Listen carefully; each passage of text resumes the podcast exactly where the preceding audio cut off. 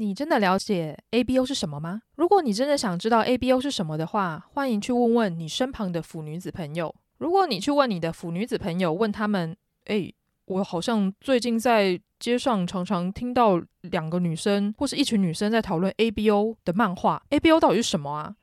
如果你的腐女子朋友回答你：“哦，ABO 啊，ABO 就是血型小将啊。”当你得到这个回答，就是不是你的腐女子朋友不知道这件事情。而是他不想要告诉你，但是又很想要知道怎么办呢？没错，来听这一集，你就会知道 ABO 到底是什么意思了。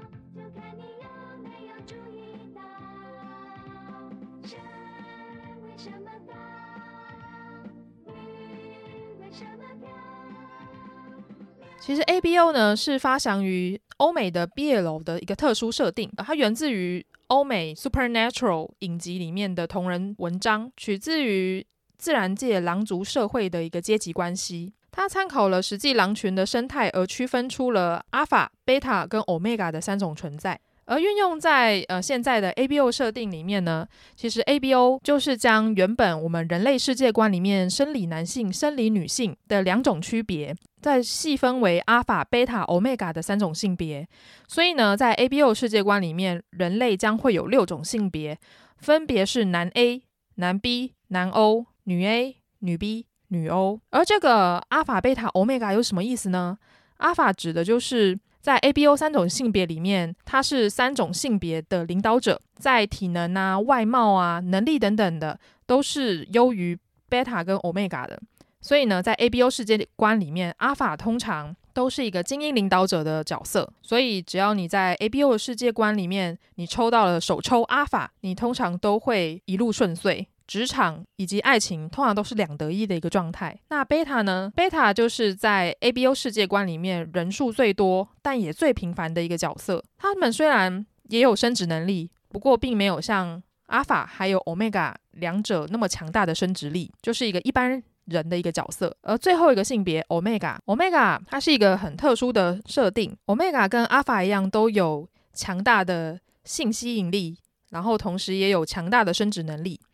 不过呢，有别于阿法它是属于比较呃主导第一位，然后是插入的那一方，Omega 则是负责生的那一个。而且 Omega 比较特别的是呢，它是具有发情期的，发情期的周期是一个月一次，通常一次会七天。其实这个设定就跟我们呃现实社会中的女性一样，你就可以把它想象成说，哦，发情期其实就跟呃女生来月经是有点像的，只是它下面不会呃流月经出来，它不会流血，取而代之的是。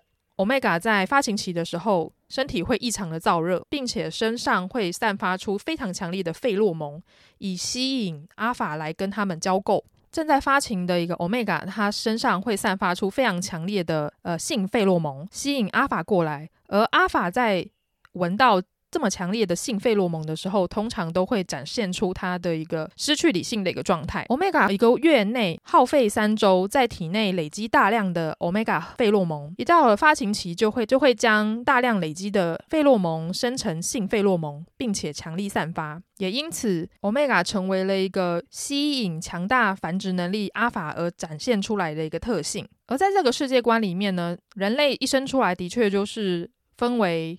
男性跟女性，不过呢，到了十二到十八岁之间的时候呢，他们会产生他们的第二性别，也就是阿法、贝塔、欧米伽的性别。除了发情期这个非常特别的设定以外呢，另外还有一个很特别的一个伴侣系统，而这个伴侣系统呢，通常都只存在于阿法跟欧米伽之间。这个伴侣系统是什么呢？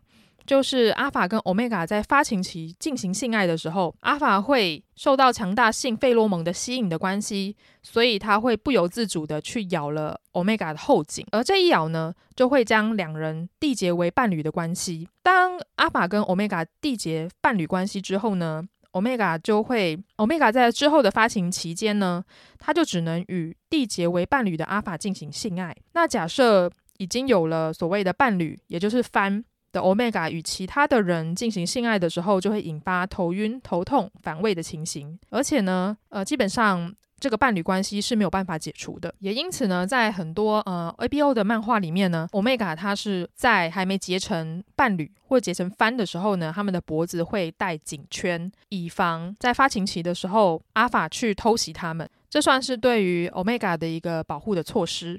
不过，也许你会问说，Omega 那一个月一次的发情期那么的辛苦，那么的痛苦，他也没有办法呃正常的上班上课。那其实就跟女生的经痛很像啦，在月经来的时候，常常会有一些不舒服的状况，甚至影响到工作。我们现实世界里面有所谓的止痛药，那 ABO 世界观里面有没有什么可以帮助 Omega 的一些药物呢？当然是有的。所以呢，在这个世界观里面，也发展出了所谓的发情期的抑制剂。其实这个发情期的抑制剂呢，就跟呃女生的止痛药是有点像的。它主要是以阿法的费洛蒙为主要的成分来抑制欧米伽的费洛蒙。吃了药的欧米伽，它就会稍微被影响到性费洛蒙的分泌，所以呢，他们就可以专心的去工作。所以在漫画中的欧米伽。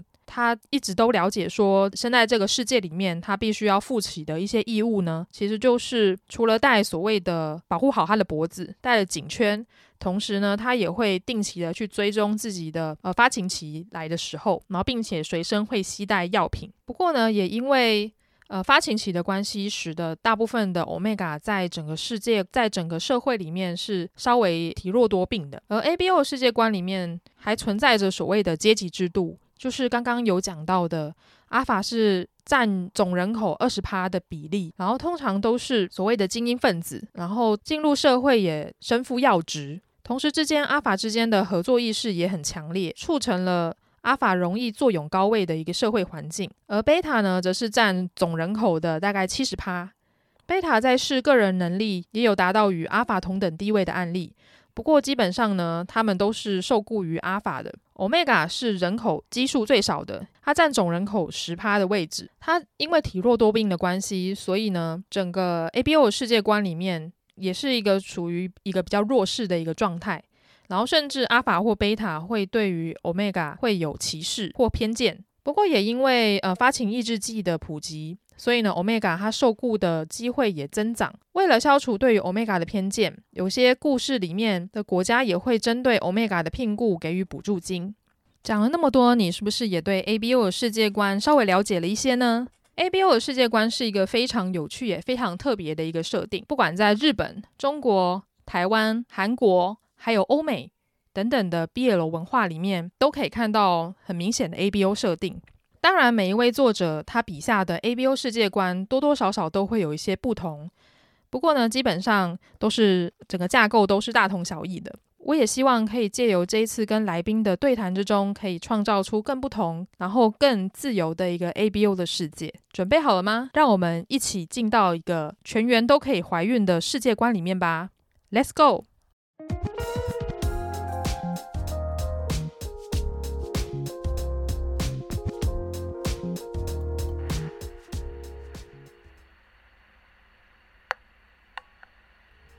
御宅文青商谈所是个关注于次文化、流行文化、ACG、电影、戏剧、艺术的 Podcast 频道。阿宅与文青一定是个空集合吗？御宅文青商谈所这个第三空间，希望能让阿宅与文青都能在这里畅所欲言。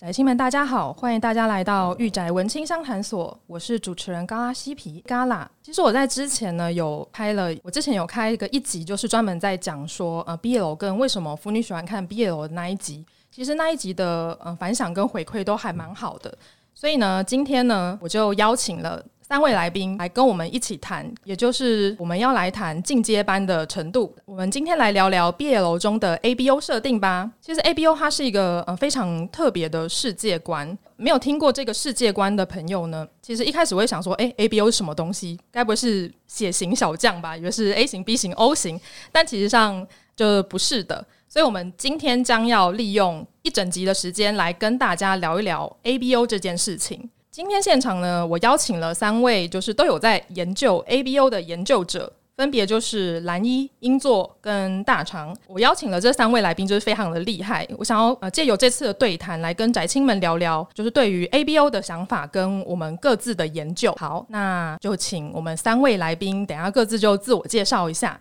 那先从呃蓝一开始好了。那蓝一，你要不要跟我们的听众们说声 “hello”，好，介绍一下你自己。Hello，大家好，我是兰一。嗯，我个人现在目前就读于台大经济系的博士班，那嗯，应该在数年之内就会变成准经济学家。我的主修是赛局理论，那偶尔也会做产业分析。那 ACGN 相关的作品阅读经历应该已经超过。嗯，我想保守说十五年，不过其实是二十年以上啦。对，因为年纪大了，然后那兴趣是必有的小说创作，那我也写一些评论。我那时候一开始看到你的经历的时候，就会想说，哇塞，就是台大经济学，我很少就是在 ACGN 呃的论文里面看到，就是台大经济学背景相关的研究者，可能大部分的朋友们，尤其是在研究呃 BL 的。研究者们，他们通常都会以一个呃比较像是性别研究的角度，或者是以社会学的角度切入。那时候在看到你跟呃英作一起写的那篇论文的时候，我非常的惊艳。就等下我们会留很多时间来跟大家聊一聊这篇论文。第二位呢，我想要邀请呃英作。嗨，大家安安，呃，我是英作。那我其实是北艺大美术系毕业，然后跑去师大拿了一个图文传播硕士。对，那我参加同人活动大概有超过十年了吧。那同时是阿福跟仔仔。对，那目前其实是从事艺术工作。那偶尔我会去兼当漫画班的讲师。诶，所以呃，你在漫画班的讲师就主要是在教导关于实作跟画技的部分吗？哎、欸，对，我自己曾经开过课，然后主要就是漫画的创作这样子。哦，你你平常有创作同人同人本对不对？哎、欸，对，对，就是参场仔仔，然后也是摊主这样。摊主吗？对。你是说你参展的呃资历将近有十有十年以上吗？应该有超过了。对，我十年是从第一次出本开始算，但是其实在出本之前就有去逛场。哦，就是我觉得今天大家都非常的资深，都是非常资深的同人女跟腐女。好，那第三位由我们的呃大厂来自我介绍一下。Hello，大家好，我是大厂，然后目前还是研究生的状态。对，那可是我的研究专长的主题比较偏向跟 ACG 都没有关系。嗯、嗯、有开设一个记录个人生活的呃网站，是那些小事。那目前呢的专栏的名字叫做“大肠亲学术”，谁来清大厂？现有的文章是我不懂 ABO 在 是在红什么，这样就是跟这一次刚刚所讲的主题 ABO 文是有很有关系。那我主要就是在文章里面会整理一下，就是自己阅读台湾 ABO 文的阅读呃心得啊，然后还有文字上面他们叙述的时候有些困惑。那希望可以透过这些专栏梳理这些经验，然后找出台湾原创 ABO 文本里面的呃关于性别政治，或者是之后可能 ABO 世界观未来啊有成有望成为性别教育的素材。这样，因为其实我今天呃会特别邀请兰一跟英作来，主要是因为之前我们就是参加了就是巴哈姆特的论文赏的这个发表会，虽然我们没有在现场就是碰到面，因为我在当天就是非常的老赛，我会紧张这样子，所以我就。因为她是我学妹嘛，就是我们两个其实嗯都是师大的。那这里有三位师大，那那都是我学妹，是这样吗？还没有这里也是对对对对对对对。然后我跟那个美术也有一些相关的关联性，对，只是现在还在挣扎中。现在人生的奇异点，等下会后可以来聊。对，会后可以来聊一下下，就。我们在巴哈姆特论文上，因为我是下午的场次嘛，就是我看到哎上午的场次都非常的有趣，所以呢我就约了就是我大场，就是一起就是一定要去听一下就是关于 ABO 论文的发表。我知道现在有蛮多的呃不管是腐女啊，或是宅宅，或是专门的研究者，他们都有在关注 ABO 这个领域，所以呢他们有产出一些相关的文章啦。不过我还是第一次有听到一个非常。学术性的论文在呃论述 ABO 的部分，我那时候就非常的兴奋，就是坐在台下听。是说我有个问题，因为当时那个 ABO 论文的发表是我负责上去讲，然后那后来的那个 Q&A 时段，然后也是我坐在前面，然后我好像对大肠的提问有印象，对不对？对对对，他有举手，他有举手。对对对，我印象当时就是有非常热烈、惊人，就是仿佛炮轰一般的那个就是炮轰 的那个问题。奇雨洒下来对，然后我就有大概看一下到底是谁在问我问题，大家都非常的专业。对，那个毕竟是一个很学术，但是又可以发挥你兴趣专长的一个圣殿嘛，所以我就看到那那个时候的发表状况，就是几乎那个教室是全满的嘛，我就没有想到说哇，原来那么多的呃男性朋友也对 ABO 跟对 ABO 那么有兴趣，就大家会疯狂的举手，就是询问。呃，关于这篇论文，还有关于 ABO 的事情，我其实非常的惊讶。哎，当时真的相当讶异，因为我那时候看到，就是那间阶梯教室就全部坐满，然后后面还站了一排人，然后那发问的人的切入点，就是除了。标准性别研究之外，竟然还出现了，就是看起来应该是生物学相关专业，然后再认真的跟我讨论遗传学工程。对，然后我想，哇哦，真是有趣，就是大家都从呃四面八方而来呀。等下我们可以再深度的聊一下。那一开始我想要有一个比较由浅入深的方式来跟大家聊一下。我想问一下，就是在场的各位，呃，是怎么样接触到 ABO？类型的作品的，就是这个契机是什么？是被呃朋友推坑的吗？还是是从呃一开始是从可能从 BL 开始进入，就发现说，哎，原来还有这个类别出现，然后开始慢慢的进入这个领域。所以我想要问一下大家，接触到 ABO 的契机是什么？其实我每年大概会看超过一百部 BL 的作品啦，就是从小说、漫画到评论。那因为这就是兴趣嘛，那所以其实我既不挑主题，也不挑作者，然后原创跟同人其实也都会看。那 ABO 大概是在。感觉是二零一五年之后，这这个东西的商业作品越来越多。那因为我不挑嘛，所以我就全部都看了。那看一看，看一看，然后内心的吐槽就越累积越多，你懂的，大概是这样子。但大概是这样子的的，的开始。哦，所以你是从呃看作品能，发现到说你有一些地方想要吐槽，它慢慢的变成了你的一个问题意识。也许应该是这样说吧。变就产出了一篇论文，希望只有一篇。好，也许后来会变成一个专门的专书来讲 ABO 的这件事情。也许吧，就是这个要看我跟那个英座，就是呃踩进坑里有多深的问题。哦，又来了，为什么挖了？互相挖坑，互相推坑，有朋友就是这个好，真的真的非常的羡慕你们两个这个搭档的状态非常的好。那英座呢？呃，我其实是从混欧美圈的朋友口中听到 ABO 这个词汇，那当时在餐桌上跟我解释，就是说 ABO 是一个以狼群社会结构为范本。等等的世界观，对，但其实当下因为在吃饭嘛，然后我有听没有懂，对，但是我就记得 ABO 这个词了，然后我就回去 Google，结果那时候 Google 到的结果，其实呃，主要都是日本出版社推出来的作品，例如说呃，我们论文里面有提到的 Fusion Product 嗯。的作品，那当时很红的《再见朋友》啊这些作品，那我其实是从这边开始入坑的，那。可是我想一想，好像跟我朋友当时描述，因为他是欧美圈的嘛，跟他当时描述的 ABO 可能我们脑内构成是不同的状况这样子。对啊，因为一开始是从欧美圈发迹的嘛，然后后来日本的 BL 作者不知道为什么就开始慢慢的接受了这个设定，然后后来发现说，哎，其实 ABO 的作品就是越发展越多，就是受众们、读者们慢慢开始接受这个设定，就开始越来越喜欢，慢慢开始深入了这个设定，所以现在 ABO 类型的作品。已经变成了是一个，我觉得是一个 BL 类型里面的一个大众的一个分支啦。嗯，我觉得还蛮有趣的一个状况，对啊。等一下我们也许可以来比较看看，说，哎，跨国的 ABO 是什么样的一个现象？大厂呢？我的话跟就是英作朋友很像，对，就是我是在高中左右，就是大概二零一七年，步入下年纪，然后就是在那个时期呢，就是算是 ABO 在华语圈里面才刚开始。然后那时候就是因为朋友喜欢看 X Men，就 X 战警。嗯，然后，嗯、呃，台湾的作品，欧美圈毕竟就比较少数，就像是我们去逛 CWT 的感觉很像那种，就是只有一层楼，大概 比例上不多。对，然后，但是我接触的时候，就是从呃 EC 这个角色，这对 CP 的同人漫画开始。就是开始发迹，然后在这段过程里面，就是自己会找粮啊。台湾很少嘛，于是 就找网络的。对对，没错，就找网络的时候，你就搜搜搜，就会搜到，哎、欸，有那个呃欧美同人华语圈最大的那一个同人网站是随缘居，然后就透过随缘居，呃，应该来说第一次在那个时候认识了 ABO 的作品。那那当时就是他的作品里面，就是一开始就是比较像 PWP 的描述，对，然后后来就越来越发现，就想说。这个作品类型怎么那么越来越多？那风格也会变不一样。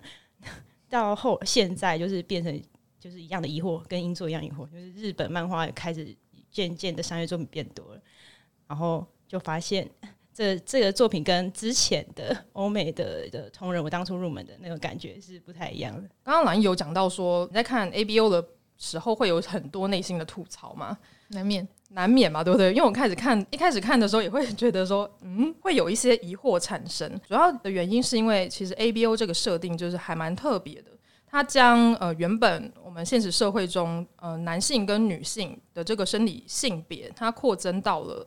六个性别的部分，也因此有很多喜欢 ABO 的朋友，他们会喜欢 ABO 的原因，主要是因为说，哦，在这个世界里面，他们喜欢的男男 CP，他们是有办法生子的，有办法生下下一代的，变成一个完整的一个家庭。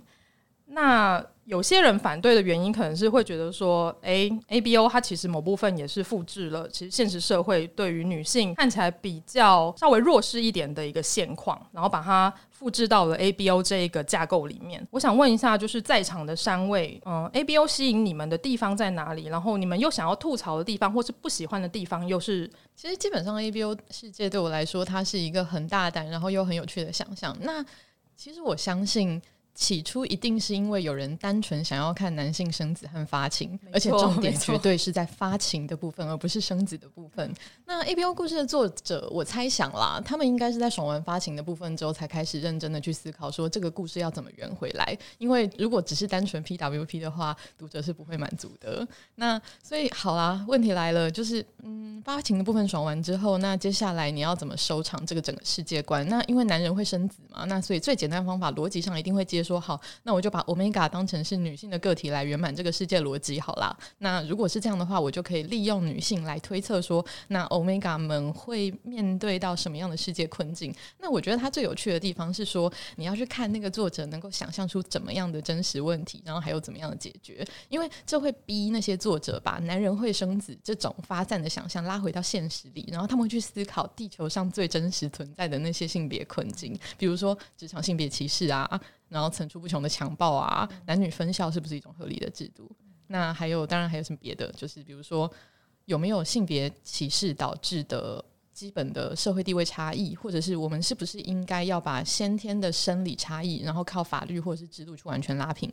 这是需要的吗？像这种类型的哲学问题，其实会隐藏在就是那些作者想的解决方案里面。所以，其实你去看作者的解决方案会蛮有趣的。那后来也有很多的作品提到了这这些解决方案，比如说他们会想要去专门对弱势族群去做法律保障，然后或者是提供一些专门的药物啊，然后让弱势的 Omega 可以像正常人一样生活。诶，有一个现实的例子，就是二零二零年底，就去年底，苏格兰政府曾经有通过一个法案，是说他们希望可以免费补助女生的生理用品，哦，就是棉条跟那个卫生棉的部分。那他们相信这样可以。回避某种女性贫穷，那你可以在欧米，嗯，就是你可以在 ABO 的作品里面看到有类似的药物补贴这一类的现象存在，所以我猜想，就是这些想象它其实是来自于现实社会的灵感。那你可以从这些作品里面看到作者对于现实的关怀跟想象，或者说还有一些期待啦。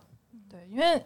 刚刚讲到说，那个苏格兰就是补助关于棉条部分，就是其实之前欧洲各国都有所谓的粉红税嘛，对啊，就是一些例如说女生的呃生理用品，就是呃女生们就是每个月的月经来的时候，他们会发现说，哎，其实一年累积下来的那个卫生棉啊，或者是卫生棉条的那个费用都是非常的昂贵的，然后甚至有些国家可能卖给男童跟卖给女童的衣服，女生的衣服会比较贵一点点，就是导致有这个现象，对啊对啊对啊，是有这个现象在衣服的。花费上应该是总量是比较昂贵的。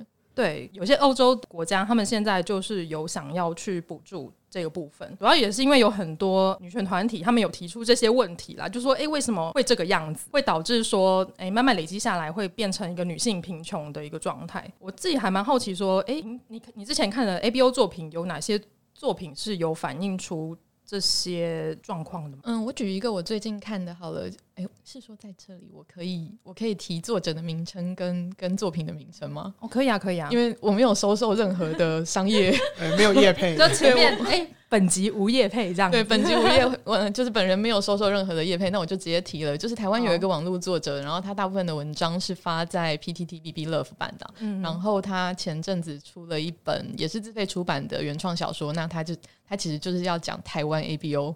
这是他创创造出来的台湾的 ABO 世界。然后它里面的那个 Omega 主角非常非常的强势，对，包括就是欧拳运动哇 的发起者，对，然后还有，然后然后他本人是个网红，因为他其实 Omega 在世界设定里面，通常为了呃就是保存保存他们的性吸引力，所以通常 Omega 会被设定的比较漂亮。对，所以，所以，对，所以在那个作者的故事里，他的 Omega 主角是一个网红，然后他就经常在网络上发起说，就是我们应该要比照女权一样，有要有一个欧权的团体，然后我们要争取就是自己的相关的弱势保护法案，然后他也有就是参与跟那个推广，就是相关的嗯发情抑制剂药物之类的。的这一类的工作就蛮好玩的，对。那如果之后我们想要想要聊这个作品，我可以私下跟你们说。嗯、呃，我一开始其实就像 兰姨说的，我就是那个想看男男情侣充满兽性、费洛蒙爆炸的交 媾的那那那个分子。对，就像我们发表的时候，我们的 PPT 第一页就放的，我就是想看男人就是潮吹、怀孕、生子，对，就是这么简单粗暴。但是多看了几部日本作品之后，我就发现，其实日本作者们他们除了描绘这些简单粗暴的姓氏之外，他也会在各自的作品中建构一些不同的社会制度。例如说，呃，有些作品当中会有娼妓 Omega 和嫖客 Alpha，甚至他在作品里面还合法的设立了风化区。这些细节设定其实我都觉得非常有趣。那在写论文之前，其实我们就像。兰姨说的，我尤其是我啦，他平常就看很多，然后我是在写论文之前的几个月，就是真的疯狂的看 ABO。对，我们去租书店就把 ABO 的书柜，就是看有兴趣的都掏下来，然后到最后甚至是呃不挑了，就是 只要是 ABO 我们就看全看。对，因为我们要做，我们有等下会提到我们论文里面其实有使用内呃内容分析，所以我们要做一些 coding 这样子。嗯嗯。就全看，然后来做分类这样子。那其实呃，现在 ABO 世界观已经比刚兴起大概五年前吧，更多元了很多。那听说我是听说了，因为我自己不太吃欧美。对，所以听说欧美圈的 ABO 世界，他们还时不时会开发出新药，就是新的药物吗？对，就是给 Omega 服用的新药物。没错，对。然后，所以我就觉得，哎，其实蛮有意思的，就是这些世界观的设里面的设定，它其实是会与时俱进的。这是 ABO 创作里面我觉得最有意思的地方。那当然会有人提到，就是 ABO 世界到底合不合理？我自己的看法是，呃，合不合理可能得要看作者他自己的设定逻辑通不通顺啦。其实我们也有想出一套可以说服我们自己的 ABO 世界观。那好像等下后面还会有问题可以聊聊到这一块。你现在要 Q&A 了吗？一样吗？好，好，可以补充尽量。我上礼拜刚好看到关于刚才英作提到的，就是专门在 ABO 世界发行的药物。我看到另外一个版本，专门给 A 用来抑制。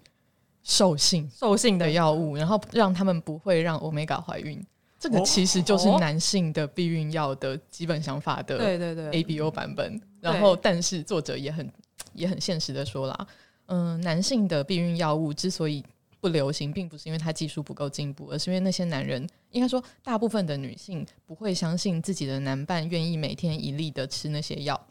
哦，因为如果受孕的话，大部分的责任其实是在。女生身上承担，所以他们虽然知道现在有给欧嗯阿法专用的每日避孕药，但他们不相信阿法会吃，所以到最后避孕的大部分责任又落回欧米伽身上。对。对啊，因为我自己也是会很心疼欧米伽吧，就是他们在发呃发情期来的时候，就是必须要去忍受那些很不方便的事情，包含到说他们没有办法可能上班，然后也可能有时候也没办法去上学，然后他们。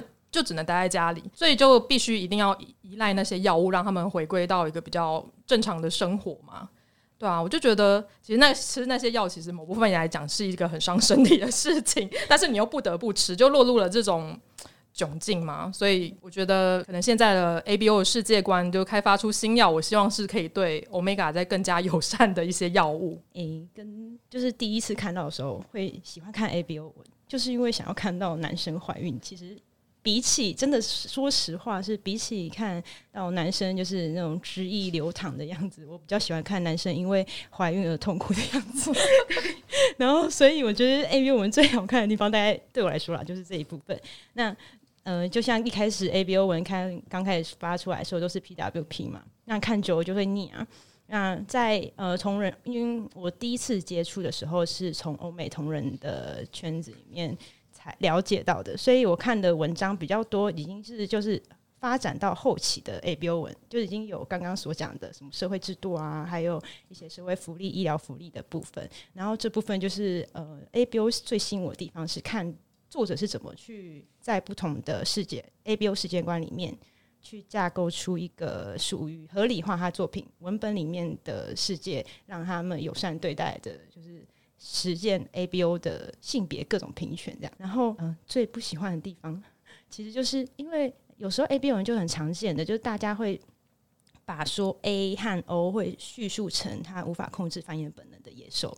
就是我自己认我自己不太喜欢就单纯的性描写而已的文本。就是纯 BWP PWP 这个部分，然后特别是在很多时候作品，如果作者没写好话，常常会变成写成因为被 Omega 的发情期影响，然后而进强制进行性行为的 Alpha 这样的状态，对，然后就有点帮他脱罪的感觉，就是这个世界观套用在呃叙述里面的话，就觉得说，哎，Alpha 是不是因为他受到这样发情而没有罪呢？对，就是常会。有这样的叙述出现，这是我不太喜欢的部分啦。然后再来是呃，我自己认为，因为生生育呃的部分，就 Omega 情欲就是在文本里面，我就会觉得说，很多时候他们在侮辱 Omega 的时候，是以说他是为了阿法而生小孩而存在的。然后就是这个东西，就感觉常常会出现在呃现有文本 AO 配的上面，比如说会写强调是。有点在线现实社会好性的定义，就是男生跟女生繁殖就是好的性行，他们性行为是好的性行为那。如果不能因为繁衍而做的性行为是坏的性行为，就像是就是 A O 之外的配对这样。对，就是这部分也是我觉得蛮蛮好，就是重塑现实的状况。然后也是我比较喜欢看的，因为我我可能没有像两位就是在研究 ABO 的时候，就是把整个书柜都翻遍，然后全部租来看，所以我呃接触到的 ABO 作品可能还没有到那么多，但是我发现说，哎，其实。嗯，日本这边的 ABO 作品有蛮大一个部分都是在强调说，欸、刚刚大厂讲的阿法就是受到了 Omega 的性呃性激素的关系，所以就是产生了一些所谓的强暴的一些剧情。哎、欸，不好意思，这里我想要证明一下，应该是台湾要称费洛蒙，费洛蒙吗？对，费洛蒙。哦，费洛蒙，费洛蒙，性激素是中国的用哦，对岸的对，对岸的用法。好，那他就受到了费洛蒙影响，然后导致说可能会有一些逼不得已的一些兽性产生，或者是想。要强迫交购的一种状况出现，但是我真的看 ABO，我一开始是受到了，我是真的想要看。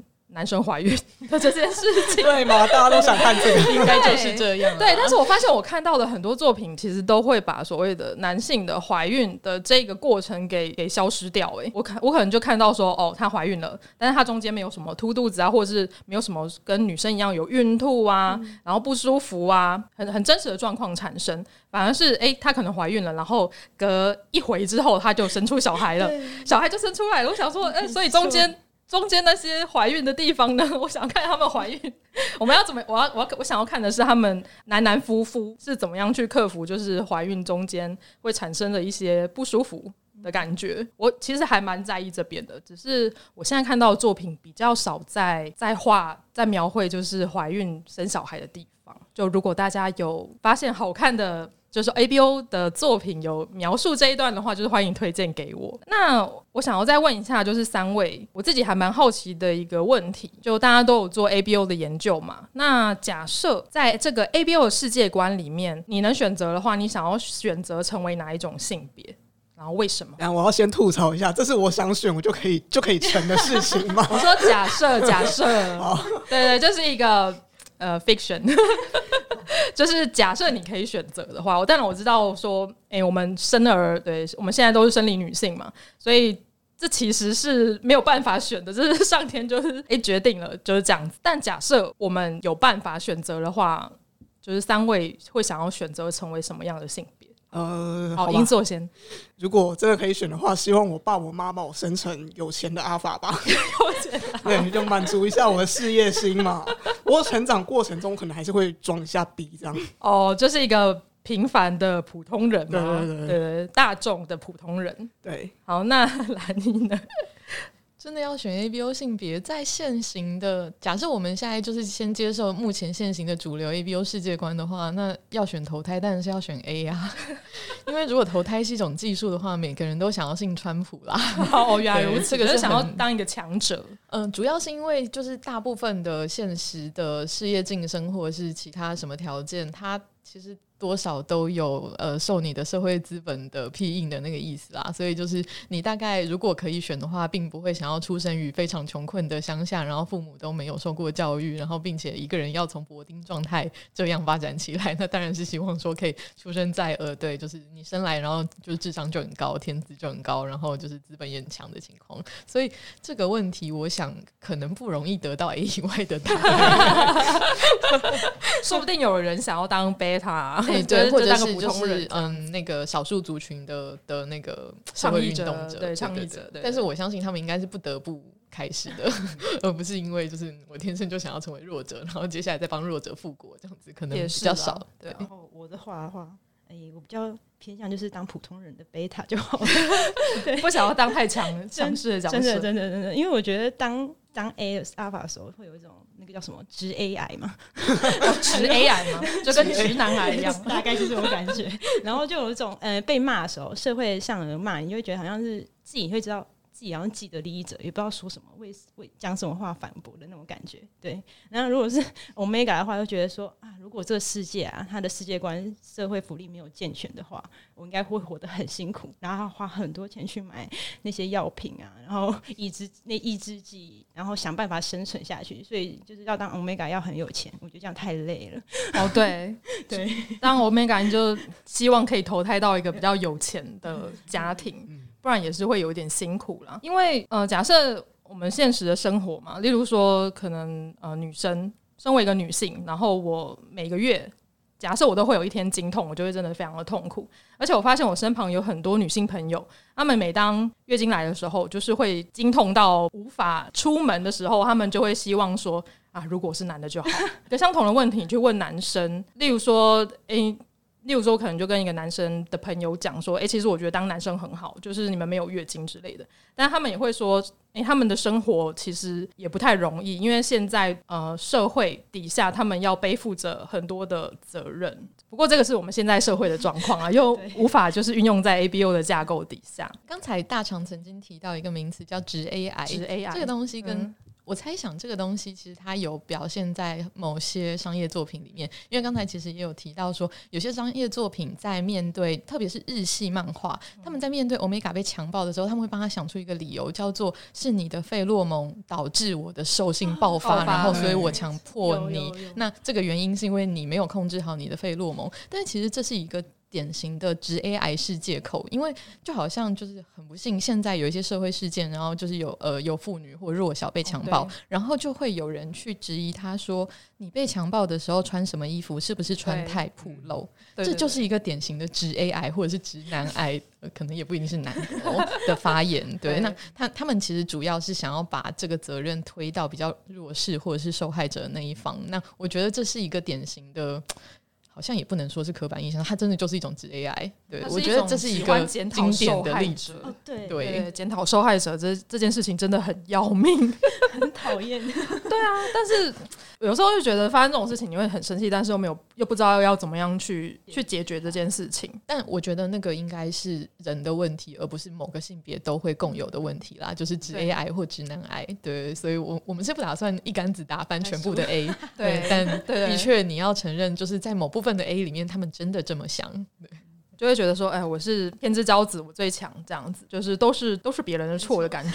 哎，这种 A 通常在小说里面都是反派。通常是男一配角，哦、对对对，然后要被那个 Omega 就是整到往死里整，对，所以到最后大家就会看得很开心，就会变成复仇剧的走向，对对对，会变成典型的前男友，对对对，就让我想到说，可能现在有很多可能韩韩国那边的呃戏剧，它会走一个比较偏向女性复仇的一个路线，某部分它就是反照出。可能他们的社会状况，女生对于这个性别的一些架构的不满，所以导致出这个戏剧类别的产生。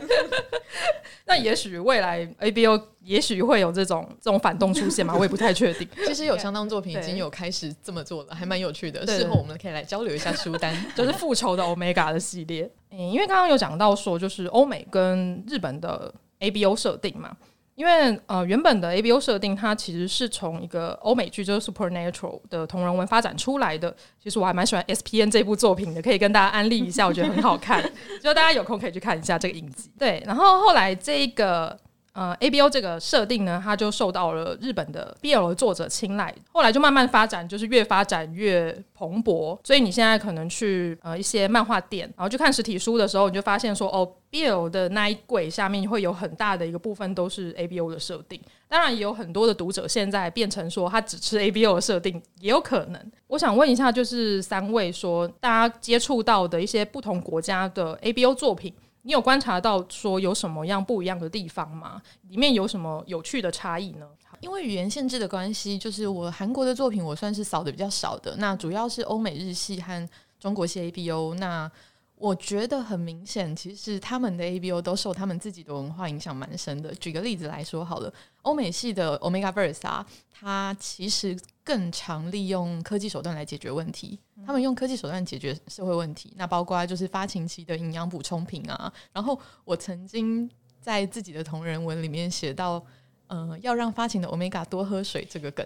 然后，那这个其实想，那这个东西对于中国和日系的的读者来说，可能是个梗，但实际上它在欧美是非常常见，而且是尝试性的东西，就是他们会脱水，要多给他们喝点水。对，那另外就是，其实我觉得欧美系的欧美系的 PWT 是最好看的，因为。他们在呃性表现的张力上是最粗暴而且直接的，对，所以就有相当直截了当的那个性场面可以看。所以就是以激烈程度的话，欧美系是无人能出其右的。那呃日系的 Omega Verse，他们其实最常凸显，比如说职场歧视，或者是他们女社会上女性受到的那种玻璃天花板的问题，他们会把它全部反映在 Omega Verse 的作品上。那另另外就是说，因为你是 Omega，然后你可能常常身体不好或发情期要请。假，那你就会看到他们在公司或者是校园受到明显的人际压力，而且会排挤。对，这个是日本的很典型的一种表现的方式。那中国系的 ABO 就非常有趣。首先，他们不不用 Omega Verse 这个词，然后他们有一个自己自己创造的自己的体系。那他们强调的东西，其实也多少有反映到社会问题。比如说，中国的作品里面最常发生的类型是说：哦，你是一个 Omega，你很稀少。会有男人想要把你当成是资源，把你抢走，然后当成是某种就是呃繁殖的工具。哦，因为他们有非常严重的男女性别失衡。然后，那其实中国的女性大概透过这样的作品的表达，然后隐约的让隐约的表达出他们对这件事情的焦虑感。那这个东西是不会在欧美跟日系的作品里面出现的哦。嗯，其实我自己是接触日本的 ABO 作品比较多了。然后再来，才因为这一次呃写论文，所以有去爬梳一下欧美的脉络。那最后才是因为同人文接触到中国，还有少嗯、呃、很少量台湾的作品。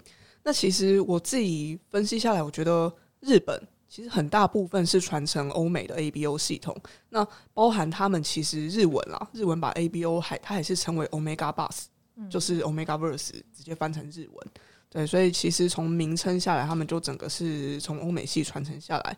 那就像刚才兰姨说的，他到了日本，就开始有他们不同的切入点，例如说比较关心社会制度，然后甚至是因为日本他们有比较特殊的一些呃社会文化或职场文化嘛，对，所以会反映在他们的 ABO 作品里面。那呃，其实 ABO 主要都是。中国跟台湾在叫，老实说，因为我们这样叫是因为比较快。对 对，那 ABO 这个世界观，它其实传到不同的地区，一定会因为各地的风俗民情产生差异。那像我们论文里面也有特别特别点出一个地方，叫做中国。对，我觉得你们那边讲的还蛮有趣的，你要不要跟我们分享一下，就是到底嗯，对岸那边的朋友们他们发展出的脉络是什么？我这边要先特别就是。点出一个问题点，就是呃，虽然很不想承认，但是台湾的 ABO 世界观很大一部分是传承自中国，嗯、这没有办法，因为语言的关系。嗯、就像刚才，我希望刚才那个不要剪掉，就是我特别提出，就是台湾我们要称费洛蒙。哦，对对对，OK，没问题。对，那信息素这个说法，其实就是中国那边他们对于那个英文费洛蒙的翻译啦。哦，对，所以它不是一个信息素，不是一个专有名词，它就是费洛蒙。费洛蒙的意思。对 okay 对，那其实我们没有办法否认，台湾太多的作者创作者不知道、嗯。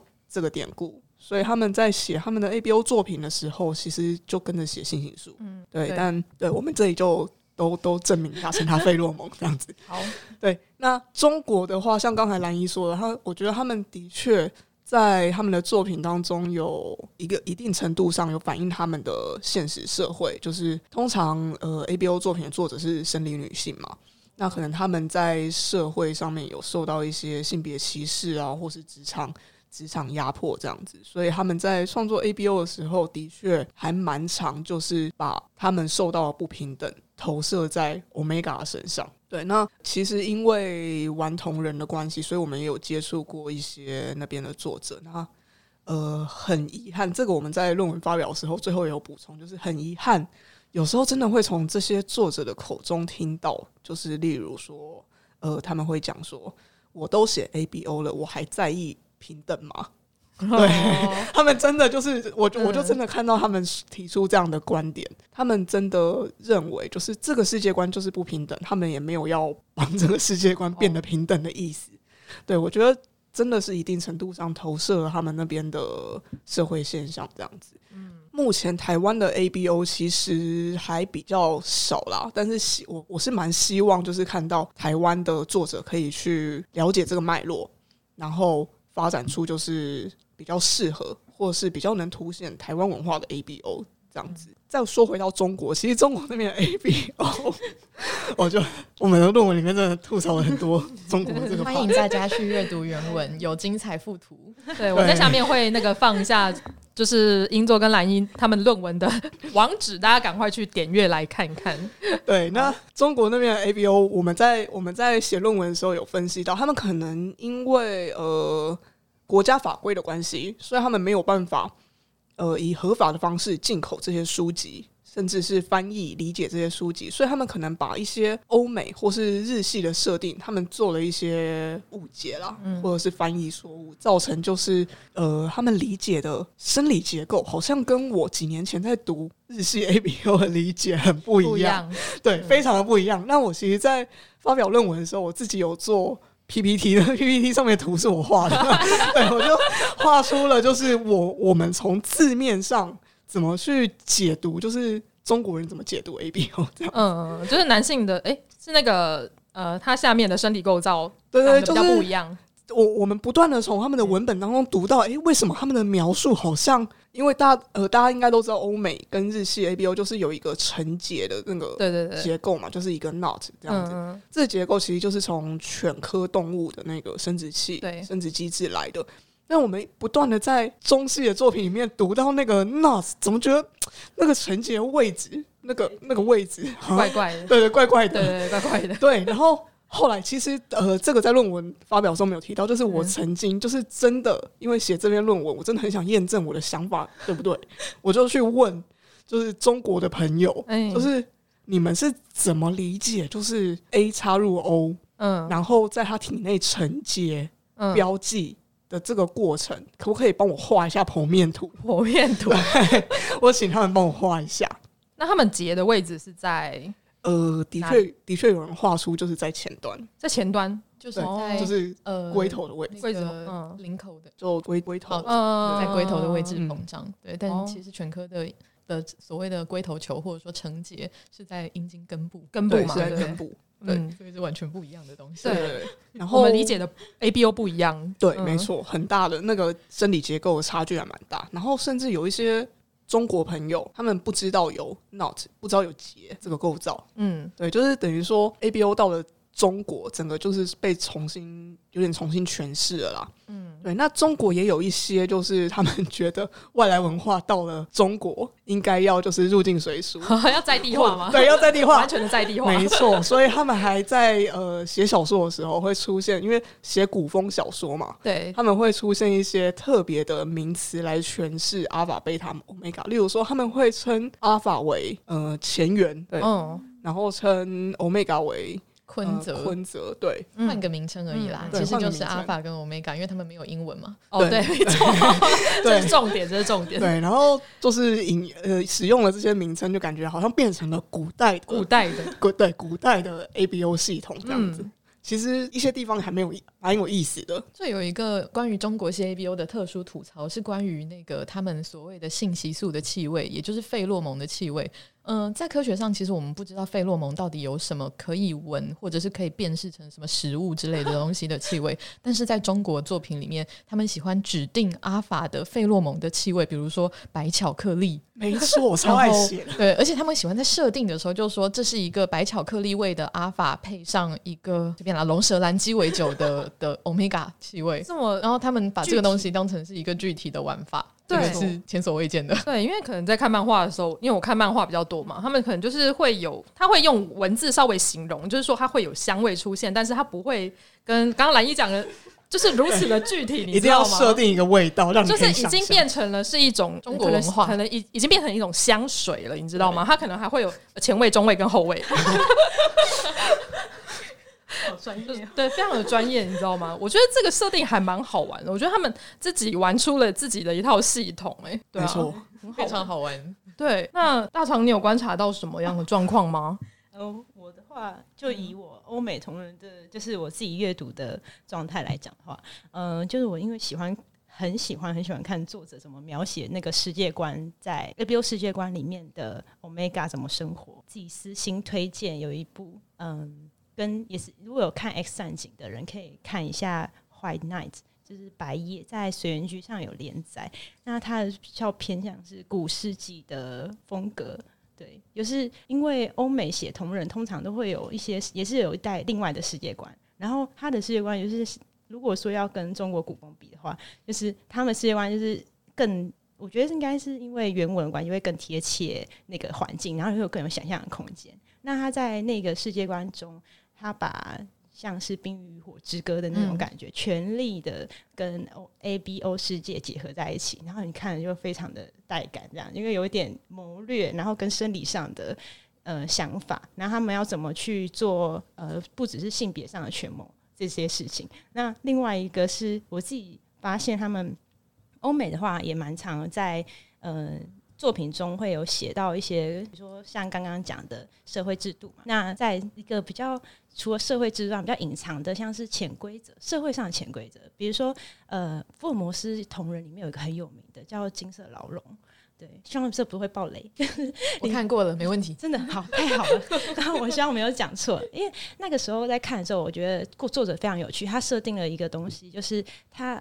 Omega 他们的社会环境会影响到他们，就是比如说，如果父母呃父母其中一方是 Omega，他们会教导他，如果他孩子是 Omega 的话，会教导他一些药草，就是让他可以缓解身上的一些不舒不适，然后度过这样的什么发情期啊，或者是呃只有 Omega 才有的生理不适。那这个现象是呃在很很少会发现，在台湾的原创文本里面，然后或者是中国文本里面，就是它比较是隐含式的、隐藏的设定这样子。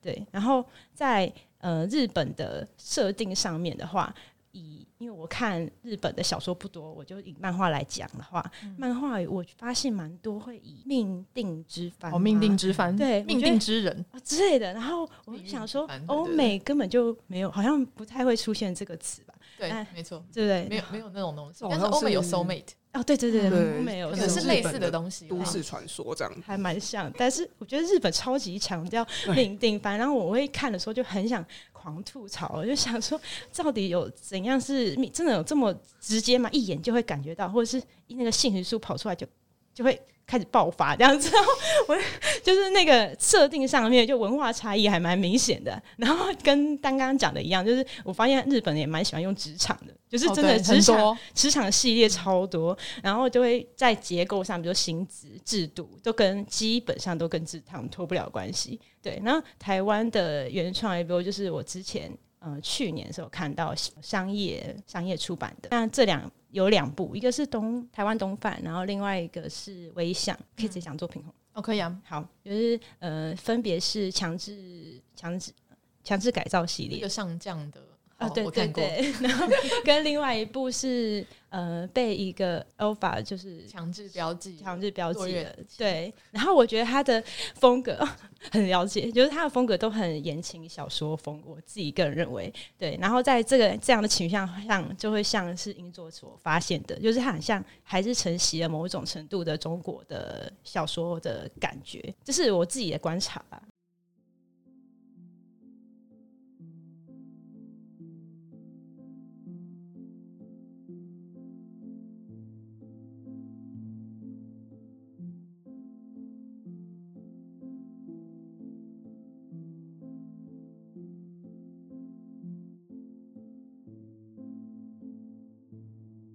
この番组はご覧のスポンサーの提供でお送りしました。又到了好久不见的推书时间，今天我想要跟宅青们推荐的书就是《狂鸣：我的命定之番》，是由长鸿出版社所出版的，作者是谢 Kelly 老师，Kusabi Kelly。接下来的时间我都会叫他谢老师。他的谢呢，不是谢谢的谢，而是一个木在一个契约的契，小说谢子的谢。 这部作品是非常经典日式 ABO 经常出现的职场剧，才刚出版呢，就在 BL 圈就掀起了一个还蛮大的一个热潮，而且是好评如潮啊。老实说，这一本我自己觉得还蛮好看的，虽然它里面的人设可能不一定是我喜欢的，但是它的剧情啊，还有一些情节桥段的安排，我觉得都很好看，而且它的画风也非常的美型。相信有在追 ABO 作品的朋友们，多多少少都会听过这一部。而这一次《狂鸣：我的命定之帆》，它还有另外一部作品叫做《狂鸣：我的命定之帆 Beta》，加了一个 Beta 有什么差别呢？从书名就可以看得出来。我们的男主人公就是从《狂鸣：我的命定之帆》里面的男配角，他就是一位男性的 Beta 所延伸出来的故事。所以呢，我们的谢老师就把它另外拿出来做新的漫画。而这一部《我的狂鸣：我的命定之番》又是在讲什么样的一个故事呢？先来简介一下这一部的两位男主角的性别。我们的公君呢是男阿法。受君是男 Omega，是一个非常典型的一个 ABO 作品，而故事的背景呢是发生在日本的一间公司里面。比较特别的是，通常我们在 ABO 世界观里面，通常阿法都是坐拥高位的那一位，Omega 通常都是下面的职员。不过呢，在狂鸣里面呢，我们的上司反而是 Omega，我们的下属是阿法。你就会觉得，诶，怎么可能？通常在这么制度不平等的一个社会里面，为什么 Omega 有办法做到高位？这一点就是我们的受君，也就是男 Omega 乌丸厉害的地方。在一开始的漫画里面，我们就可以看到非常激烈的、有点香艳四射的一个场景。乌丸呢，为什么也可以在一个这么精英的公司里面当上呃课长的一个职位？主要原因是因为有在暗地里面偷偷的做整营业这件事情。如果你不知道整营业是什么呢？呃，大家都成年人了嘛，所以 Google 一下就会知道说，整营业就是就是有一个业务的手段。是利用可能美人计呀、或是利用比较色诱的方式去拿到一些案子，然后并且利用陪睡或者是性吸引力的方式，让自己在职场上往上爬的一个方式。而我们的男主角呢，另一位男主角，我们的公君，也就是高宇，身为乌丸的下属，他看到自己的上司是这么的一个无节操的人，其实他心底也是非常的不舒服。比较有趣的是，在一开始高宇跟乌丸两个人会面的时候，对方不喜欢自己，应该说不喜欢自己的这个性别。像高宇，他虽然身为阿法，但是他非常讨厌欧米伽。呃，这一点我不能爆雷，因为他是牵扯到高宇他从小到大的一个生活的一个状态。啊，另外呢，乌丸也是，他很讨厌阿法，因为他身为一个 Omega，就是天生就是被歧视，他很看不惯那些阿法可以利用一些先天上的条件来作威作福，然后不用做什么事情就可以爬到公司的上位，他觉得非常的不公平，所以呢，他也很聪明，他利用了自身 Omega 的一个条件。因为 Omega 天生下来就是性吸引力很强，然后加上他本身长得非常好看，所以呢，他就利用他自己的性吸引力去做一些呃整营业，或者是去诱惑其他公司的业务，以达成他的一个业绩。所以呢，乌丸老实说，他是一个很聪明的一个男生。也因此，他利用他的性吸引力爬到了公司高层的一个位置，甚至比同期的阿法还要爬得更快速。那互相讨厌的两个人又是怎么样在一起的呢？其实这就是呃谢老师他厉害的地方。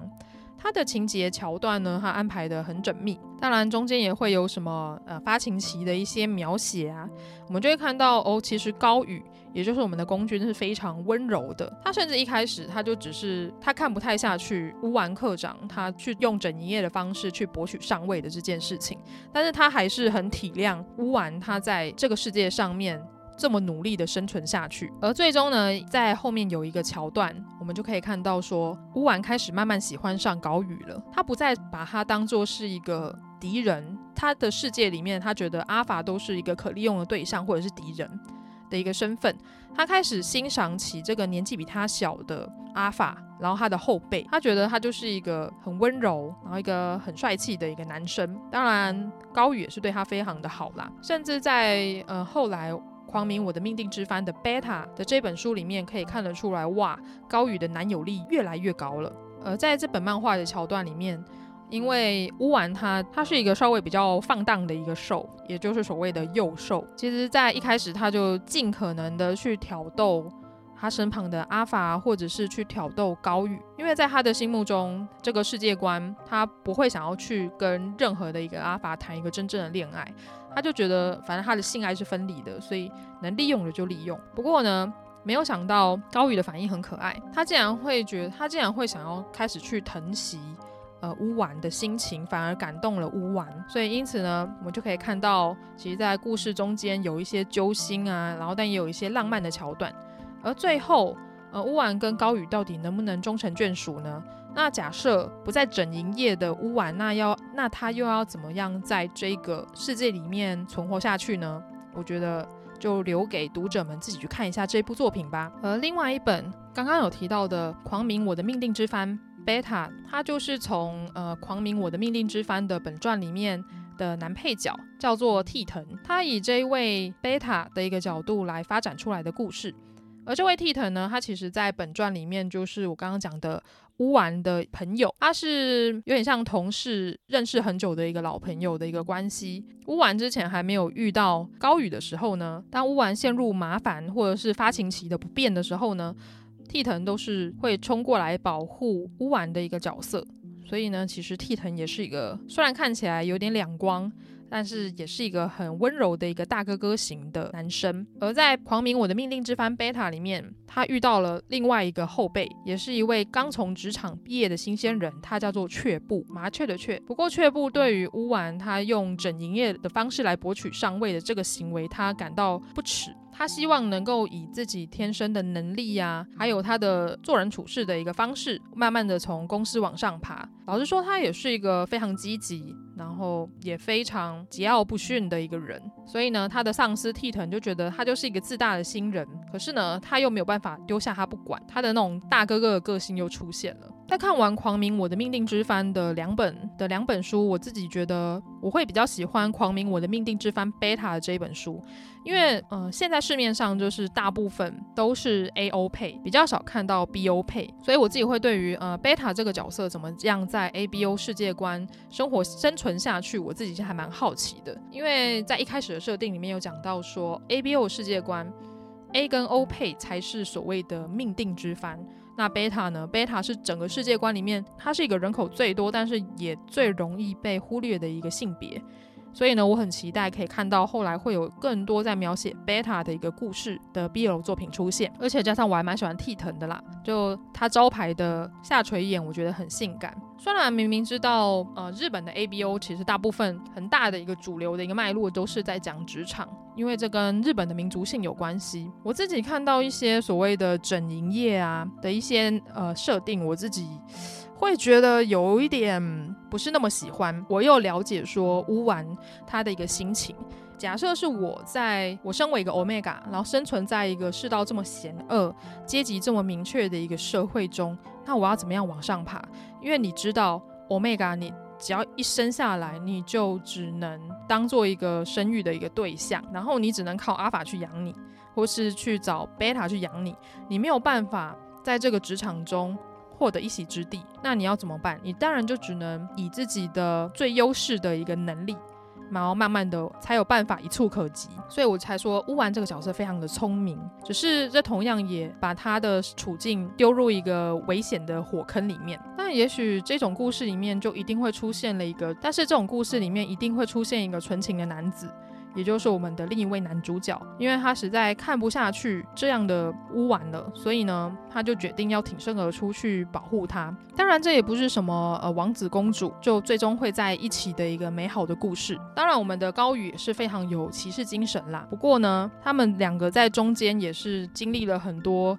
呃，争执啊，价值观的不合，然后到最后互相去了解对方为什么会讨厌另外一个性别，就是因为了解，然后才会去尊重。这个是狂鸣我的命定之番好看的地方。而这样的 ABO 世界观呢，我也是希望说未来能够有。更多 ABO 的世界可以打破这么强硬的阶级制度，不然每次看到大家去整营业，虽然会觉得嗯这样的受君非常的有性吸引力，但是也会为他们感到难过跟忧伤。不知道听完这一次的讲解。大家对于《狂鸣我的命定之番》有没有更多的想法跟了解了呢？如果有看过这部作品，或者是你很喜欢这部作品的朋友，就是欢迎到我的 IG 或噗浪来跟我聊天。然后今天的集数，因为呃当时在跟蓝一、英作还有大肠录音的时候，我就发现说，哇，这一聊就是不可开交啊，就是一次就录了一个小时又四十分钟，将近两个小时。所以呢，我会将这次的 ABO 的集数剪成。上下两集，而下一集呢，将会在十天之后开播，就请大家敬请期待喽。如果大家有什么好看的 ABO 作品，也欢迎推荐给我。另外，未来我自己有想说要来做一下二零二一年的这本 BL 不得了的系列，最近很缺书单，欢迎大家推荐漫画来给我看哦。然后在这边稍微工商一下，就是我跟夜猫子点心部的主厨合开了一个 YouTube 直播频道，叫做夜猫嘎嘎叫。一周一次的 ACG 宅新闻，我们将会在夜猫嘎嘎叫这个频道里面，将本周的宅新闻或者是 ACG 圈的大事来跟大家分享。像最近我们才刚跟好弟直播完二零二一年的漫画大赏，将我们自己喜欢的作品在直播间然后推荐给大家。如果大家最近闹书荒的话，不妨点开那一集来看。也别忘了到我们夜猫嘎嘎叫的 YouTube 频道，帮我们订阅、开启小铃铛，就不会错过我们最新的直播资讯喽。好，那这一集就先到这边，请大家别忘了，请大家不要错过下一集 ABO Podcast 集数的上架时间喽。如果喜欢这一集的话，请到 Apple Podcast 帮我按个五星好评，并且留下你的留言。并且到 s o n Spotify，记得帮我按个关注追随。同样的，你也可以在 KKBOX 听到玉仔文青商谈所最新的集数哦。谢谢你今天的收听，那我们下集再见喽，哟喽。